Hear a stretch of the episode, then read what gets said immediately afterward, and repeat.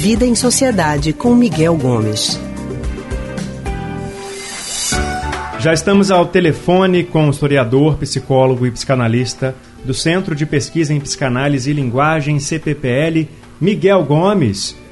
Hoje, Miguel conversa com a gente sobre essa falta de empatia aparente em relação à pandemia. Miguel, boa tarde para você. Boa tarde, Leandro. Boa tarde, Lília. Boa tarde, ouvintes. Miguel, boa tarde. Essa semana a gente completa seis meses do primeiro diagnóstico confirmado da Covid-19 aqui em Pernambuco. O número de mortes é assustador.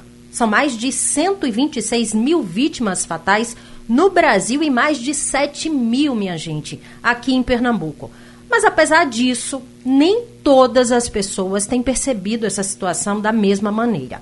As praias hoje, por exemplo, estão cheias. Máscara, parece que ninguém nunca nem viu, não sabe nem que acessório é esse, Leandro.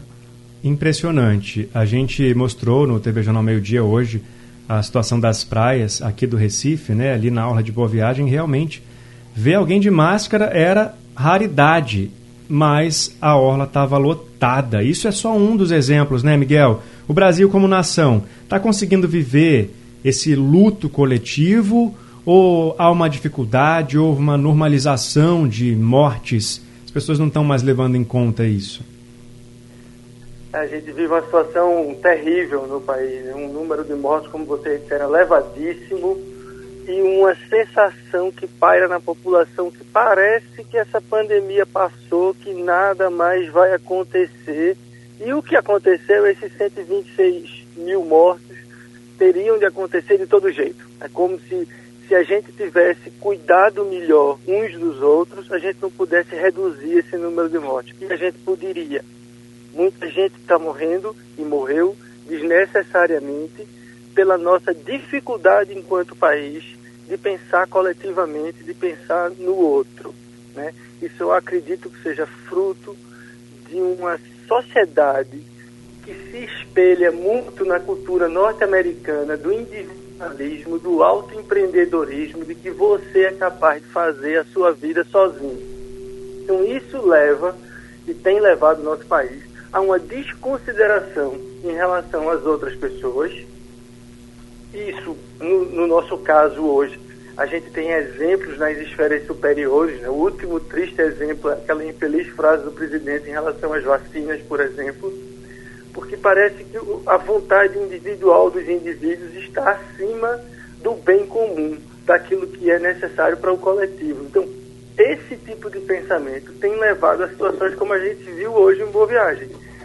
Milhares de pessoas na praia, pouquíssimas com máscara, que é o mínimo que a gente pode fazer para se cuidar e para cuidar, sobretudo, dos outros, e a gente não faz. Né? E aí eu entendo que é, é uma imensa dificuldade social de conseguir construir um projeto de nação coletiva. É sempre tudo muito pensado no eu, no si mesmo, no indivíduo, ou no máximo naquele pequeno rol de pessoas que estão do seu lado. Então isso é uma situação trágica que a gente está vivendo. Essas 126 mil pessoas que morreram não precisavam morrer. A gente tinha como reduzir esse número, mas a gente não fez e aí a gente está pagando o preço, né? A gente hoje vive um, uma sociedade em que nega uma realidade. A gente vive uma negação de, dessa tragédia que se chama coronavírus no Brasil. Miguel, no início da, da pandemia, quando esses números e os casos começaram a aparecer aqui, a gente ouviu muito e se falou muito na questão da empatia, da solidariedade, do se colocar no lugar do outro. Está faltando realmente isso? Está faltando a compaixão? Falta, falta sim. Claro que isso não, não se aplica a todo mundo, né? A gente, felizmente, tem um, um contingente grande de pessoas que também que entram, mas infelizmente é um contingente muito alto de pessoas que só conseguem ter compaixão quando é alguém muito próximo, quando é alguém da sua família nuclear ou um amigo muito próximo. Não consegue estender essa compaixão, essa empatia para uma esfera maior. E isso a gente observa com várias coisas em relação ao corona, em relação às vacinas, por exemplo, né, a ideia de que não, o meu direito individual, por exemplo, de portar uma arma é mais importante do que o direito coletivo à vida, né, que não ter armas circulando, a gente teria menos ameaças à vida dos outros. É, enfim, tem um sem número de exemplos em que a gente coloca a vontade individual acima da vontade coletiva. E isto leva a esse tipo de situação, em que as pessoas morrem e ao invés de a gente entender essas mortes como um fracasso da nossa sociedade em cuidar dessas pessoas, essas mortes são vistas como, ah, tinha que morrer. E daí? É assim mesmo, ia morrer mesmo.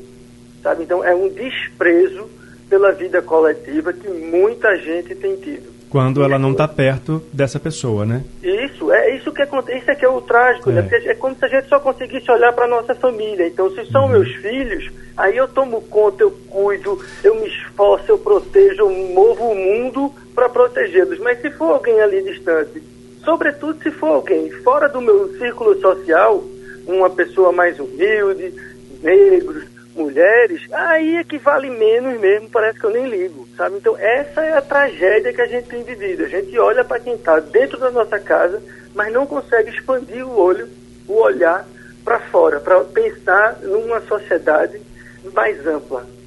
Apesar de trágica, era uma oportunidade e tanto para que as pessoas aprendessem essa lição, né? E muito se falou, né? Vamos sair melhores dessa pandemia. Quantos vão sair melhores? Resta saber, né, Miguel? Muito obrigado é. mais uma vez nesse feriado né, de 7 de setembro, bem diferente do que a gente está acostumado, por atender a gente aqui no Rádio Livre.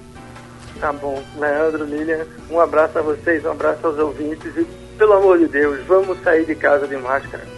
Isso aí, tá dado o recado do Miguel, muito importante e necessário. A gente acabou de conversar com o historiador, psicólogo e psicanalista do Centro de Pesquisa em Psicanálise e Linguagem, CPPL, Miguel Gomes.